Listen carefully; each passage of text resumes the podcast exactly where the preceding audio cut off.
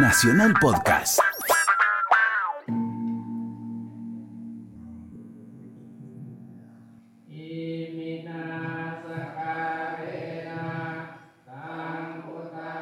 Esta es la ceremonia One Oak Pansa, una celebración anual del budismo Theravada.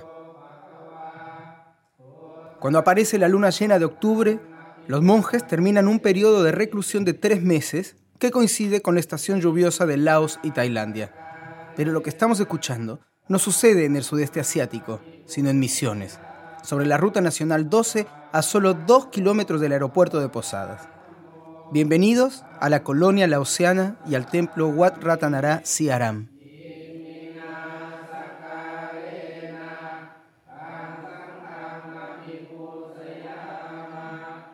En el mismo espacio que usan para orar, los fieles y los monjes comparten el almuerzo, sentados en el piso y descalzos frente a pequeñas mesas de mimbre con comidas típicas. Hojas verdes, pollo cocinado de formas insospechadas y por supuesto arroz. Siempre arroz. En este caso, se moldea con la mano haciendo como una pelotita y esto se moja en distintas salsas picantes. Y después, la parte más importante. Eh, señoras y ¿no? y después de almuerzo y vamos a hacer eh, con la casita que construimos eh, en tres vueltas y como y tradición que todo lugar lo hace. Así. Toda la congregación marcha alrededor del templo llevando unas casitas construidas especialmente a las que les cuelgan billetes que los propios fieles donaron. Todo lo recaudado se entrega a los monjes que lideran la procesión con un micrófono.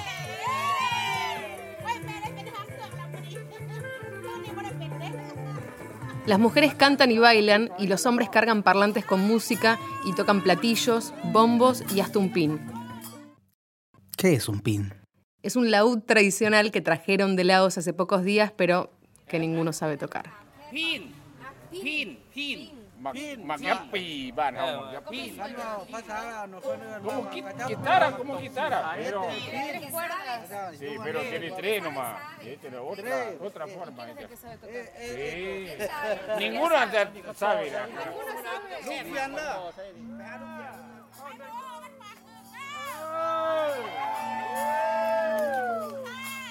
El clima es de alegría, ruidoso y colorido, y hay laosianos de varias ciudades de Misiones celebrando y reencontrándose.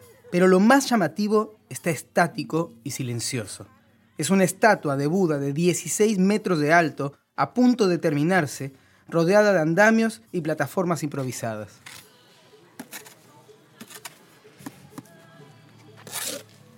Cuando termina la ceremonia, a la hora de la siesta, Pong es quien más empeño pone en la construcción de la estatua. Nadie. No. Y ahora vamos a traer energizante. No, no, no, no, resaca. Cerveza, es resaca. Sí. Pero no importa. Y si no estoy puteando a nadie, ¿no? Todos los fines de semana viaja desde Oberá para avanzar un poco en la obra. Aunque decir verdad, ya lleva un buen tiempo. Y más o menos como cinco años. Y este año que vamos a terminar, que según lo que dice que sí o sí, ¿viste, no? para inaugurar el mes de febrero la fiesta de anual. Pero falta poco y, y falta retoque y alguna cosa. eh, sí. Y en que hace me dijo que él prometió que va a terminar esa fecha. El 10 de febrero será la gran fiesta anual de la comunidad.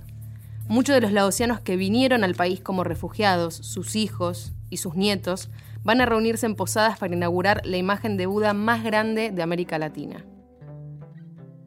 En el capítulo anterior, te contamos cómo llegaron al país casi 300 familias del sudeste asiático escapando de la guerra y los campos de refugiados. Hoy vas a escuchar cómo hicieron para salir adelante en una tierra extraña, con una cultura y un idioma completamente distintos, y cómo hicieron de Argentina su hogar y su lugar en el mundo. Yo soy Candela Martín. Y yo soy Felipe Colombo, y esto es Nos. Los 1.200 refugiados del sudeste asiático que llegaron al país hace cuatro décadas constituyeron varios récords, y no solamente por la cantidad de personas del mismo origen. Argentina nunca volvió a recibir tanta gente bajo esa figura en un mismo año. En 2018, los refugiados en el país son alrededor de 5.000 y en promedio solo se aprueban unas 160 solicitudes nuevas por año. Pero ¿qué es exactamente un refugiado y cuál es la diferencia con otro tipo de migrantes? Le preguntamos a Mariana Fontora Márquez de Amnistía Internacional Argentina. Los refugiados son las personas que, por la definición de la, de la convención principal, que es la, la Convención de las Naciones Unidas del 51, son las personas que tienen temores fundados de persecución por motivos de raza, religión, nacionalidad, pertenencia a un grupo étnico u opiniones políticas. Eh, igualmente hay, instrumentos regionales como la Declaración de Cartagena sobre refugiados que también agregan otra definición. Son las personas que han huido porque su vida, seguridad, su libertad eh, están amenazadas por una violencia generalizada, por la agresión extranjera, conflictos internos, una violación masiva de derechos humanos u otras circunstancias que perturben el, el, orden público. Y estas personas, por las convenciones internacionales de las cuales Argentina e, es parte, establecen que estas personas tienen el derecho de llegar a, cualquier otro país signatario de, estos instrumentos y solicitar el estatuto de refugiado y recibir así la atención y la protección del país que lo recibe. Una vez que la persona tiene reconocido el estatuto de refugiado, tiene la protección como tal. Esa persona no puede, tiene un principio que se llama principio de la no devolución, ¿no? que a, diferencia de los migrantes que, que no tienen garantizada esa protección, no pueden ser retornadas eh, sin su consentimiento al país de, donde vinieron. Eh, así que mientras dure la protección, o sea, mientras dure los peligros y las amenazas a sus derechos y el país receptor reconozca ese estatuto, tienen ese derecho garantizado. La Ley de Refugiados Argentina, que confirma lo dispuesto por los tratados internacionales, se aprobó recién en 2006. Desde entonces se creó la CONARE, Comisión Nacional para los Refugiados, que vela por garantizar el principio de la no devolución y se evitan discrecionalidades como las que tuvo la dictadura en el 79, cuando seleccionó específicamente familias jóvenes del sudeste asiático para trabajar en el campo. Igualmente, eh, hay unas deudas también pendientes en Argentina que es importante mencionar. Esa ley es desde 2006, o sea, tiene 11 años de vigencia pero no fue reglamentada y eso muchas veces pone en riesgo también la transparencia y las, los procedimientos que deberían eh, establecer el país con relación a los tiempos y, a las competencias de, la CONARE y de los otros organismos que, que integran la CONARE. ¿Qué te parece si lo convido con agua? Porque bueno, te tienes garganta seca. Muchas gracias. no, tenés garganta seca, ¿sí? Querido, está en casa o sea. ¿Qué música te gustaba? Y Argentina Luluna, por ejemplo, qué lindo mi país, mi país paisano. Mire que es lindo mi país paisano, si usted lo viera como yo lo vi. Un cielo limpio repartiendo estrellas, la madre tierra cunando el maíz. Un cielo limpio repartiendo estrellas, la madre tierra cunando el maíz. Entre el 79 y el 80, el gobierno militar distribuyó a las 293 familias en 11 provincias, buscando que realicen tareas agrarias. Con 16 años y sin su familia, Banit estuvo en General Hacha y en Guatrachela Pampa. Ahí tuvo que ocuparse él mismo de la integración. Aunque no adivine con quién lo combinaron. Cultura argentina. Mate. Exactamente. Exactamente. Yo probaba con uno, probaba con otro, bueno a mí, ya. Dice rico, yo siempre dije que sí. No sé si rico o feo. Claro que no tenía nada. Y claro, ¿y entonces qué hace? Cuando llegué a generar actas, y claro, gaucho nuevo, acá tenés mate, acá tenés pava, tenés todo. No, no, levanté temprano, puse agua a hervir, puse agua a hervir, disparé mate, con ese mate tomé un tres con la misma hierba. Así que un día apareció Martín, el capataz, ¿Me conviene mate? Sí, sí, rico, rico, sí. ¿Qué mate? Sí, no, sí, no, y te cambiar la yerba. Esa es la que, la que voy a llevar siempre, esa es recuerdo, es muy linda. Hay otro tipo de anécdotas que, aunque no dejan de ser divertidas, ilustran claramente la experiencia traumática de la que habían escapado. Un día fuimos a, a sembrar maíz, ¿ya? ¿Qué lo que, no? ¿Qué, qué, qué es lo que es la guerra? Yo digo, ¿no? siempre dice lo mismo, ¿qué es lo que es la, la guerra, no? Eh, fuimos a sembrar maíz, yo y el, señor que, que, yo vine con él y un tractorista. Vamos a sembrarlo lindo, una hora, dos horas. También, viste, por allá viene una avioneta que dice así, viste. Y eso en posición de, de ataque. Para nosotros ya está. Y entonces el tractor en marcha, viste. Los dos, los dos, viste, los dos costados, cuerpo en tierra. El loco de, el tractorista se mató a la risa, viste. Claro, para nosotros, cuando ve el avión y bomba. Para nosotros era así. Los primeros meses, aislados y dispersos en el campo, fueron muy difíciles. Y rápidamente los refugiados se sintieron decepcionados y engañados respecto de algunas condiciones que les habían prometido. Acá, Cinto. Y cuando se enteraron de que cada uno ya queda disconforme de dónde estaba, entonces volvían de vuelta la capitán y para decir, este no era la, la que esperábamos. En acuerdo era muy diferente. Y la verdad, hay, hay muchas versiones y situaciones diferentes de uno y el otro, ¿no?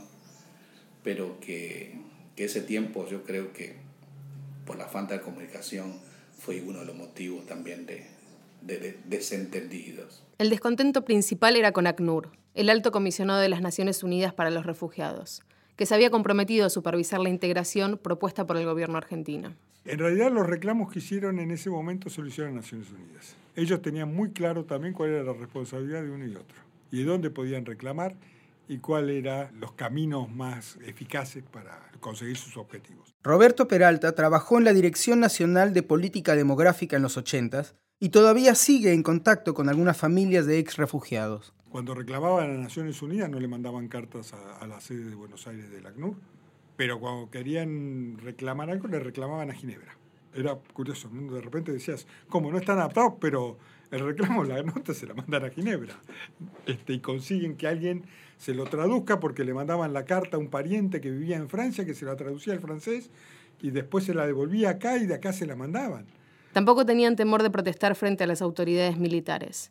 Micaela Bonchanabón cuenta lo que le pasó a un grupo de misiones que fue a reclamar mejores condiciones a Buenos Aires. acá para allá, algunos sí fueron, tuvieron una integración exitosa, muy pocos, otros inclusive estuvieron días en las calles, algunos fueron reprimidos, las familias fueron reprimidas por protestar, por así decirlo, volvieron, cuando le preguntás creo que fueron 10 familias con, con la cabeza rapada, protestaron por las condiciones en las que estaban, agarraron a, la, a, 10 jefes de familia y volvieron con la cabeza rapada. Bueno, eso es una anécdota, digo. Probablemente no eran conscientes de la situación política que se vivía en Argentina, pero al haber escapado de una guerra tan terrible y al estar amparados por Naciones Unidas, la dictadura no les preocupaba demasiado. Nosotros no sabíamos en tema de dictadura, pero sabíamos que todo el Sudamérica manejábamos gobernado por un militar y cuando nosotros hacemos alguna manifestación, alguno descontento, eh, siempre recibimos una represión. Pero en esa represión era comparar que nosotros vivimos eran un otro. Cuando todos los que vivíamos acá en cierta forma estábamos asustados teníamos mucho cuidado, teníamos miedos, salíamos con el documento encima, nos cuidábamos de no andar en grupos grandes en la calle. Ellos no tenían miedo a esta situación no le tenían miedo ni a la policía, ni al enfrentamiento. Nosotros ya vivimos una guerra, ¿no? es que vivimos una situación de crisis. Para ellos esto era un rango muy inferior. Yo estaba acostumbrado a bombas, a que pasara el Mekong por un lado y los ametrallara, y al día siguiente pasaban los americanos y ametrallaban por el otro lado. Este, y tenían que sobrevivir a todo eso. En julio de 1979, el gobierno argentino había prometido recibir hasta mil familias de refugiados. En marzo de 1980, antes de completar apenas un tercio de esa cifra y a cinco meses del primer arribo, dejaron de llegar contingentes. Hay, hay dos partes, ¿no? Primero, el gobierno se da cuenta que no puede con la situación, que se le va de las manos, y la segunda es que los refugiados empiezan a cartearse o a hablar por teléfono con la gente en el centro de refugiados. Y ahí hay todo cartas y demás de, de, los océanos enojados con, con, con, el ACNUR, que le dicen que vos me prometiste esto, me prometiste lo otro. No puede ser que estemos en cuestiones inhumanas, que nuestros hijos no puedan tener un futuro. De las soluciones que dieron el gobierno militar y ACNUR, Las únicas que perduraron fueron la colonia en las afueras de Posadas, donde hoy está el templo, y el Brete, el predio de Expoferia Municipal. El Brete iba a funcionar como centro de recepción transitorio, pero terminó albergando a casi 100 familias durante dos décadas. Banit vivió ahí unos cuantos meses. Tuve un tiempo sin Brete, tuve un tiempo. Parecía, parecía cuando estaba campo refugiado. Viste una chocita chiquita de... ¿Al campo refugiado de allá? Sí, bueno. Pero no te gustaba mucho el campo refugiado. Y no, no, no, no, no, no me gustó nada. Pero bien, bien, igual, bien, bien, no, no, no hay antevuelo tampoco. Las condiciones del brete rozaban lo infrahumano, pero que gran parte de la comunidad esté junta fue fundamental para sobrellevar esos primeros años. Banit asegura que aunque no tenía donde caer muerto, mientras estaba en el brete, rodeado de compatriotas, era el hombre más feliz del mundo. Un predio municipal cerrado y custodiado militarmente, sobrepoblado por familias extranjeras que vinieron sin nada y con costumbres desconocidas para los argentinos, viviendo en condiciones espantosas. Está claro que en ese panorama lo único que podía cultivarse era el prejuicio. Hizo un pan, todo el mundo me conocieron.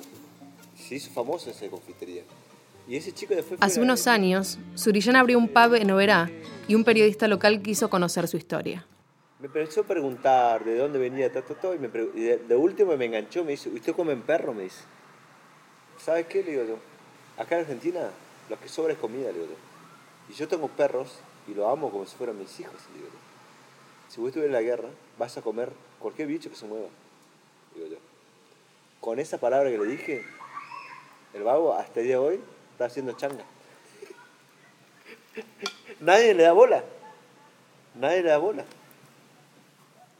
La idea de que los laoceanos comían perros fue Vox Populi en Posadas mucho tiempo, pero como todo mito malicioso, no tenía ningún sustento.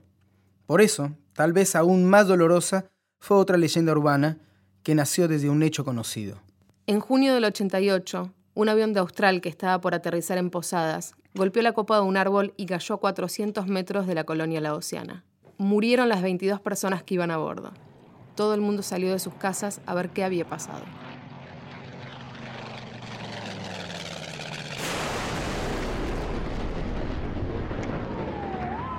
Al día siguiente, vecinos de la zona denunciaron que una mujer de 81 años se había perdido mientras salieron a ver el desastre y que la última vez la habían visto en la puerta de la colonia. El diario local El Territorio publicó que los laosianos habían descuartizado a la anciana para comerla y la policía invadió la colonia sin orden de allanamiento en búsqueda de los restos, entrando casa por casa y abriendo las heladeras. Eso quedó en deber todavía, ¿eh? Quedó en deber todavía. Que nosotros no reaccionamos todavía. Pero papi, vos tenés que ver, nos revisaron. ¿Sabe, ¿sabe qué me va a reaccionar? ¿Sabe qué me va a reaccionar eso? Nuestros hijos. Nosotros no, tenemos derecho a nada porque no tenemos estudio. No, tenemos, pero ¿y para qué vamos a levantar el problema? ¿no? ya terminó, ya terminó. no, eso queda en la historia, queda en el diario. Pero, viste, no. Pero, pero no, eso. Pero no tiene prueba y, pero, y te acusa. No, pero uh, inventaron que había hueso, eh, carne de persona en la heladera. Cualquier cosa para tener renting, ¿viste? Yo creo que eso. eso es mala persona. Eso no queda Vos podés. Vos sabés que. Golpearme después, eh, disculpame. Mi cuñada, que era la ex novia de él, ¿cómo sufrió en el colegio?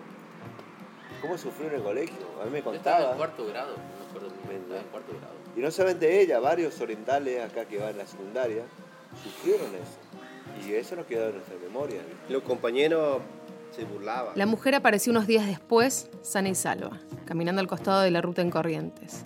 Nadie le pidió disculpas a los habitantes de la colonia. La verdad es que, es algo muy feo, que, que espero que algún día le puedan hacer las denuncias pertinentes porque eso es calumnia totalmente, estigmatización. Yo no viví esa estigmatización, pero sí la vieron eh, mis padres y me lo cuentan constantemente con bronca, ¿viste?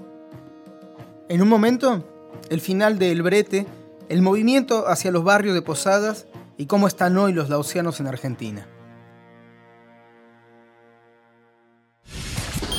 ¿No podés creer lo que acabas de escuchar?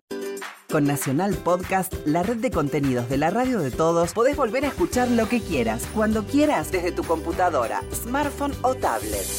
Nacional Podcast, lo mejor de las 49 emisoras de Radio Nacional disponible en iTunes y en www.radionacional.com.ar.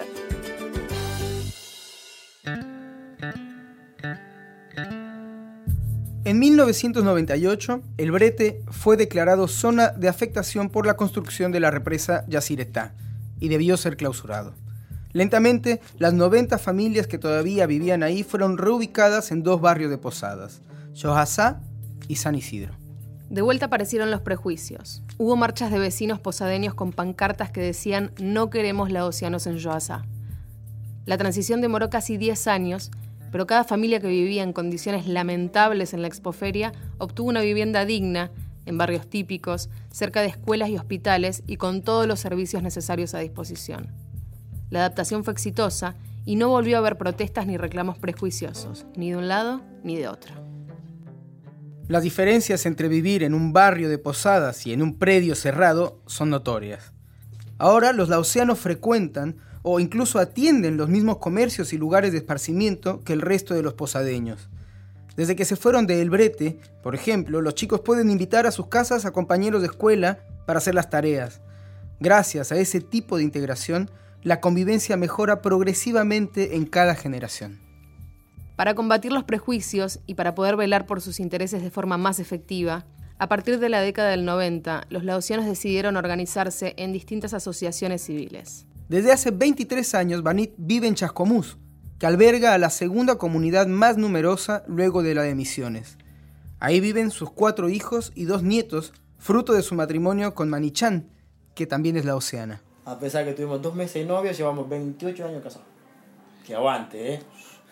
Casi de casualidad, un día, a finales de 2003, a Banit se le ocurrió que los lausianos de Chascomús podían crear su propia asociación. Vos sabés que fue el, el 2003, para ser preciso, mi hija fue a estudiar eh, conservatorio. Justo en camino, ese día que celebraron fiestas, eh, colectividades, yo pasé por ahí, sin querer. Vos fijate, sin querer, ¿qué estás festejando? Un vestido, La gente no miraba, ¿viste? Fui a buscar a mi hija, vinimos caminando, entré al kiosco acá una cuadra, decía, el folleto decía, reside en nuestra ciudad, los españoles, italianos, pam, pam, pam, abajo comunidad en la oceana. A, partir de, a partir de ahí se me, se me como que, viste, un, golpe mágico, ¡pam! Así, en la mente. Entonces empecé a hablar con la gente. ¿Qué pasaría si nosotros fundamos nuestra institución para fomentar nuestra cultura? Nada más que nuestra cultura. Cuyo nuestra cultura, ¿qué, qué presentamos? Pues nuestra danza, comida, etc. Sí, sí, sí, bueno, si quieren yo puedo hacer, empieza a movimiento, o sea, dónde se puede tocar, qué es lo que, qué es lo que tenemos que hacer, vamos, así. Bueno, ahí, ahí salió. Desde entonces, la Asociación Lausiana participa sin falta todos los años de la fiesta de colectividades de Chascomús y las relaciones y el entendimiento con los demás vecinos mejoraron notablemente. Sí, ¿vos sabés que sí? Sí, sí, vos sabés que sí. A raíz de todo eso, además de eso, además de, de, de, de esa asociación, más que mi señora trabaja en la municipalidad, ella es barrendera, deja la ciudad muy limpia, eso lo tiene así a ella, ¿viste? Más que nosotros hacemos todo eso, trabajo como asociación, y además de eso, ningún lausiano que no tengan trabajo, o sea, todos trabajan. Y entonces no tiene bien. O sea, ve qué laburador que es. Ahora, viste, que nos, nos equivocamos contra esta, contra esta gente. Ahí está, ¿ves? En Misiones, Pong y Surillán lideran la asociación con la que se mantiene el templo budista. Hace 10 años consiguieron la personería jurídica y inscripción al registro de culto. En que levantó ese es mi tío, que sería tía, eh, porque nació en, en cuerpo hombre y mentalidad de mujer. Y ahora es mujer totalmente. Pero vive en Norteamérica. eh. Y él compró esa casa y para que la gente lo haga en el templo. ¿vi- ¿vio? Así. Y después de ahí, cuando terminaron, y nosotros siempre contactamos, ¿viste? ¿no? que pedimos monje. El monje siempre hay, pero cuando hay fiesta, y porque monje de Norteamérica, ellos vienen por, por dos semanas, por tres semanas. Antes de estar constituidos legalmente, lo único que lograban era que los visiten monjes de Estados Unidos por un par de semanas durante las fiestas. Con todos los trámites terminados, hoy les resulta muy sencillo traer monjes desde Laos o Tailandia que vengan a oficiar de forma fija. los monjes, ¿viste? No, no sería, eh, no sería eh, lo junto, nada. Y ahora ya tenemos todo y más fácil, ¿viste? ¿no? Ah, Por eso. Martín es uno de los dos monjes del templo de Posadas, que además de tener su sede principal en la colonia, sobre la Ruta 12, tiene un anexo en el barrio de Joasá, donde vive la mayoría de los ex habitantes del Urete. Martin, uh, but uh, the the truth, the name, the truth of the name is uh, Somsak, the Lao name. But we move here. How, En realidad se llama Somsak, pero cuando llegó a Argentina hace un año, decidió autobautizarse con un nombre local. But I don't know before uh, what they speaking, what Mhm. speaking. Uh, I think they, they speak English. Therefore, I study English. Martín pensaba que en Argentina se hablaba inglés, así que en tiempo récord aprendió ese idioma, con el que se hace entender perfectamente, pero que, por supuesto, no le sirve de mucho en posadas. Ahora está tomando clases de español junto a Sibone, el otro monje.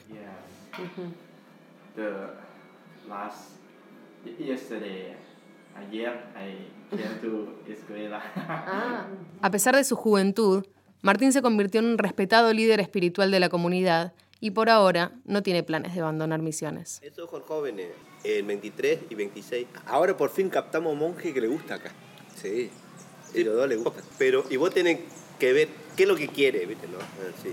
Y siempre nosotros le damos opción, ¿viste? ¿no? Lo que no te guste, habla. Lo que quiere, pedir. Pero, Hay, hay monjes que vienen pero- solamente por bienestar. Hay monjes que vienen solamente por bienestar. Como ya pasó y no se puede hablar mucho. Pero hay monjes que vienen de corazón. Estos monjes vinieron de corazón. Si uno pregunta cómo superamos en todo esto, rescata mucho el rol de las mujeres, de la mamá. Cuando llegaron acá a Argentina, a no tener, no saber hablar idioma, no tener profesión, siendo argentino no tiene empleo, ¿te imaginas? Entonces, Para Cinto, una de las claves para que las familias hayan salido adelante fue que en Argentina las mujeres pudieron desenvolverse con muchas menos restricciones que en Laos. ¿qué hacía? Empezar a, a juntar la plata y a Buenos Aires, comprar la prenda por mayor y viene a, a ser trabajadora ambulante. Vos sabés que carga sus mochilas, carga su bolso, salir barrio por barrio, golpeando la mano, tocar timbre si no se necesita ¿no? la ropa interior, la ropa para niños y para damas, caballeros. Y caminabas en son de verano en Misiones, todo el día, volver a la casa y la tenga que hacer la tarea de la madre y con eso sostenga la familia. Y a través de eso educaba a sus hijos. Y tenemos negocio de ropas. Pero pocas familias se quedaron, quedaron con el, el rublo de la ropa. Poco. Pero muchos tienen mercado, otros tienen eh, plantación, plantación de jengibre, criadero. Pero yo me voy más por la ropa. Porque eso es lo que mi mamá me enseñó de chico, ¿no? Como a cualquier comerciante con muchos años en este país, los vaivenes económicos los afectaron varias veces. Lo único que hay veces que ser comerciante, en cambio de política, me dificulta un poco. Pero se cae y se vuelve a levantar, porque es un país que el dinero crece acá y tendríamos que aprovechar todo eso. Y como muchos argentinos, durante las últimas décadas, en los momentos más duros pensaron en probar suerte en otro lado. Porque la otra que faltó que no, ¿por qué no fui a Estados Unidos? Porque hay un laosiano que vivía aquí, vivía aquí, acá, acaso a la esquina, una cuadra. Él actualmente vive allá, en Estados Unidos, en, en Filadelfia. No te venga, quédate a Argentina, vos tenés trabajo seguro. Sí, tengo trabajo seguro, pero gano muy poco. Pero igualmente quédate allá, no te hagas boludo. No sean boludo, quédate allá. ¿no? En 2001, antes de que estalle la crisis, Banet llegó a hacer varios de los trámites para irse a trabajar a Estados Unidos, pero al final decidió quedarse peleándola acá. Y ahora se quiere venir, Pablo. Se quiere venir. La pregunta es si yo vuelvo, ¿qué hago? No, viste. Por eso. Pegué. Vamos a seguir luchando. En 1991 hubo un plan de repatriación voluntaria a Laos. Algunos de los que habían venido unas décadas antes ya tenían nietos argentinos. Las raíces estaban echadas y muy pocas familias optaron por volver a su tierra natal. Yo me acuerdo que cuando yo lo mostré a mi hijo, todas las películas, justo en el tiempo, 20 años atrás, viste la película en Vietnam, la guerra, todo lo demás, está bueno. Termina la película y dice, papá, no te vayas a volver, te va a matar, me dijo. Los refugiados que llegaron hace 40 años lograron eventualmente salir adelante, asentarse e integrarse. Se puede afirmar que lo que consiguieron fue por mérito propio, a pesar de la negligencia del Estado y de la indiferencia de algunas de sus instituciones. La crisis de refugiados a nivel mundial está en uno de sus peores momentos. Hoy, hay 22 millones y medio de personas desplazadas de sus países por persecuciones políticas o religiosas. Más de la mitad son menores de 18 años. ¿Qué debería hacer el Estado argentino para evitar que quienes vienen de un infierno tengan que pasar por otro al llegar acá? Aquí de nuevo Mariana, de Amnistía Internacional. Nosotros es absolutamente imprescindible que el Estado brinde todas las protecciones que a las que se comprometió internacionalmente y eso implica tener, por ejemplo, un plan de integración, un plan de, de, de recepción, dedicar recursos específicamente a esto, no, a dar la asistencia a las personas refugiadas.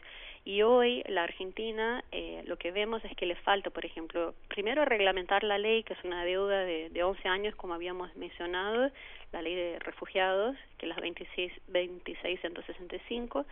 La CONARE no tiene un presupuesto propio, así que también esto es una limitación para la, la actuación que tiene esta comisión y bueno, tenemos esa deuda también que es tener un plan de integración que permite que las personas no solo puedan llegar al país, pero puedan a largo plazo integrarse a la sociedad, tener un trabajo, eh, aprender el idioma, ¿no? Que, que, que el Estado demuestre ¿no? esa voluntad política de, de, de permitir que las personas, si quieren quedarse, que se puedan quedar en, en el país. El comienzo de esta década encontró a la mayoría de los ex refugiados ya nacionalizados argentinos y esparcidos por todo el país de nuevo, pero ahora aglomerados en distintas organizaciones. Los que nacen hoy son miembros de la cuarta generación de argentinos laosianos y son hijos de la primera que tuvo pleno acceso y asistencia a la educación primaria y secundaria, con muchos casos de graduados universitarios. Muchos de los hijos de ellos, de la primera generación de refugiados, todavía lao algunos y en otros casos argentinos, son profesionales, muchísimos la cantidad es, muy importante y me puedo acordar de la primera que se recibió, que tuve noticia que se recibió, una ingeniera en alimentación, que creo que todavía está trabajando en la Serenísima. De ahí podemos pasar a abogados, a médicos, a contadores, a comisarias de la Policía de Santa Fe. El ejemplo más conocido y representativo de la integración de las nuevas generaciones es el de Fernando Pensaguat,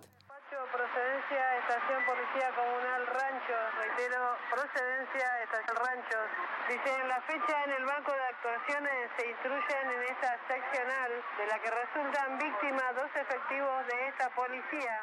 El 31 de diciembre de 2015, Fernando fue herido gravemente en el abdomen por Martín Lanata, durante la famosa fuga de los condenados por el triple crimen de General Rodríguez. Lo operaron 35 veces y su estado fue crítico por varias semanas.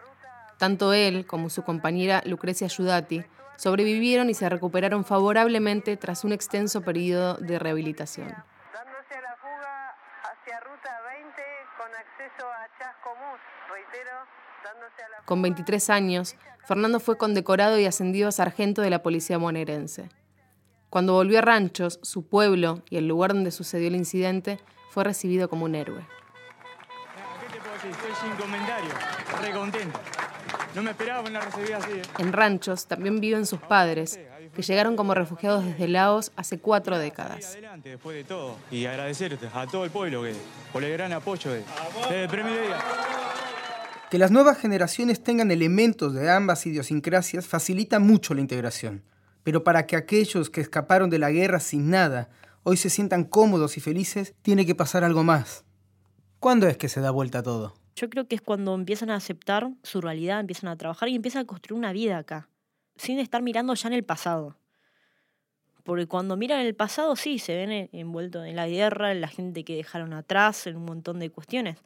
Cuando empiezan a construir, empiezan a, a construir su casa, empiezan a tener un trabajo, empiezan a, a, a, tener hijos acá, porque hay gente que tuvo hijos acá. Y hay gente igual que se siente que es laosiana y que siempre va a ser laosiana y va, y va a morir siendo laosiana, ¿no? Pero... Cuando yo comprendí que esto no lo elegimos, eh, nos toca vivir, nuestra generación, y que cómo superamos, la pregunta, ¿cómo superamos en todo esto? Nuestros padres, algunos pudo, mayoría no. Entonces, para no quedarme atrás porque la vida continúa, entonces acepta la realidad de esto, por eso me, me, me ayudó a, a, luchar para poder seguir adelante. ¿no? Acá en Argentina, la diversidad, la pluralidad también viene con un abanico de derechos, de, de, libertades que allá no hay. La educación también es muy importante. Algunos se pudieron educar, algunos fueron en la primaria Y ahí creo que empieza la primera, el primer contacto con la sociedad. Eh, me esforcé para aprender idiomas, te imaginas que no sé idioma y me enseñaron, eh, consiguieron las Biblias, nuestro idioma, y yo me la aferré porque yo sé leer. Y a través de las Biblias yo aprendí castellano, porque los dos idiomas leyendo castellano, lo que significa, y así me fui creciendo a entender en, en castellano.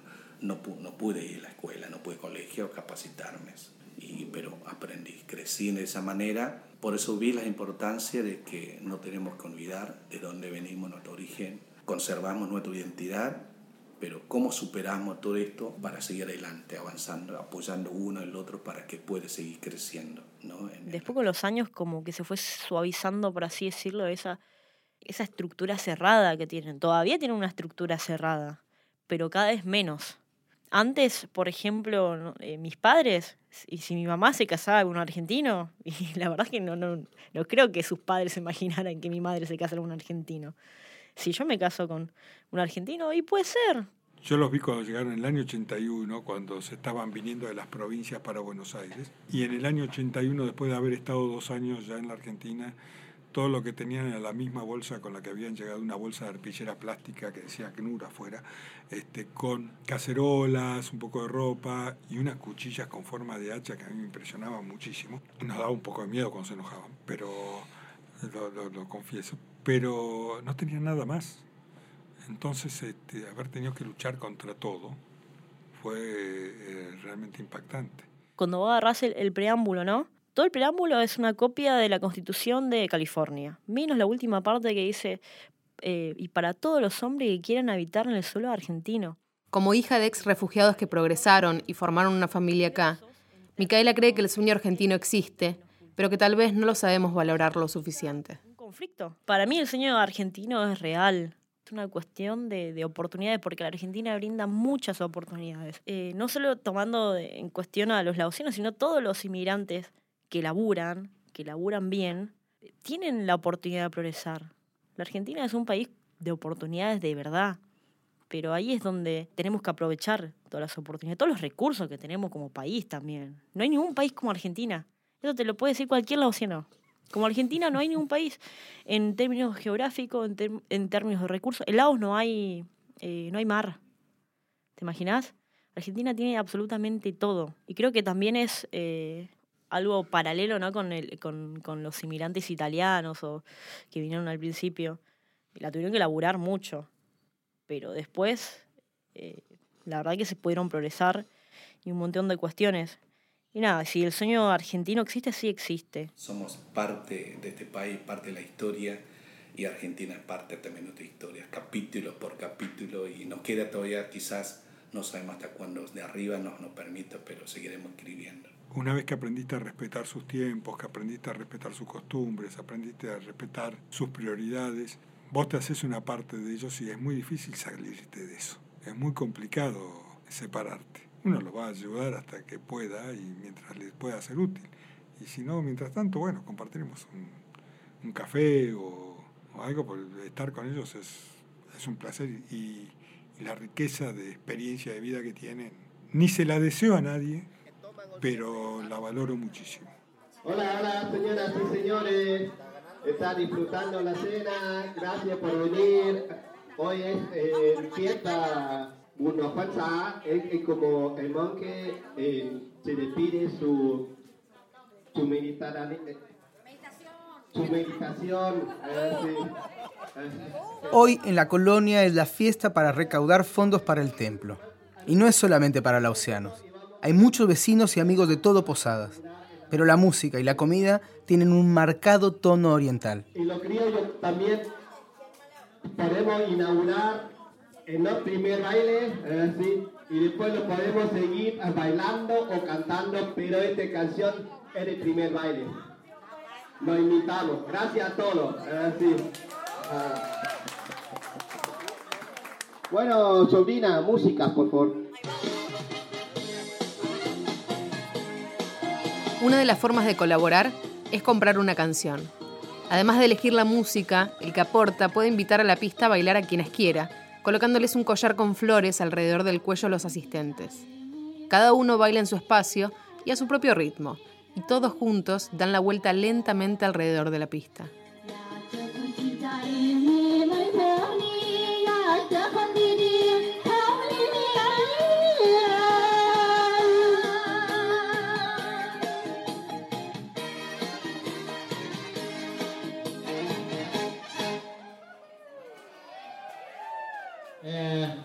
Muchísimas gracias por todo, muy agradecido.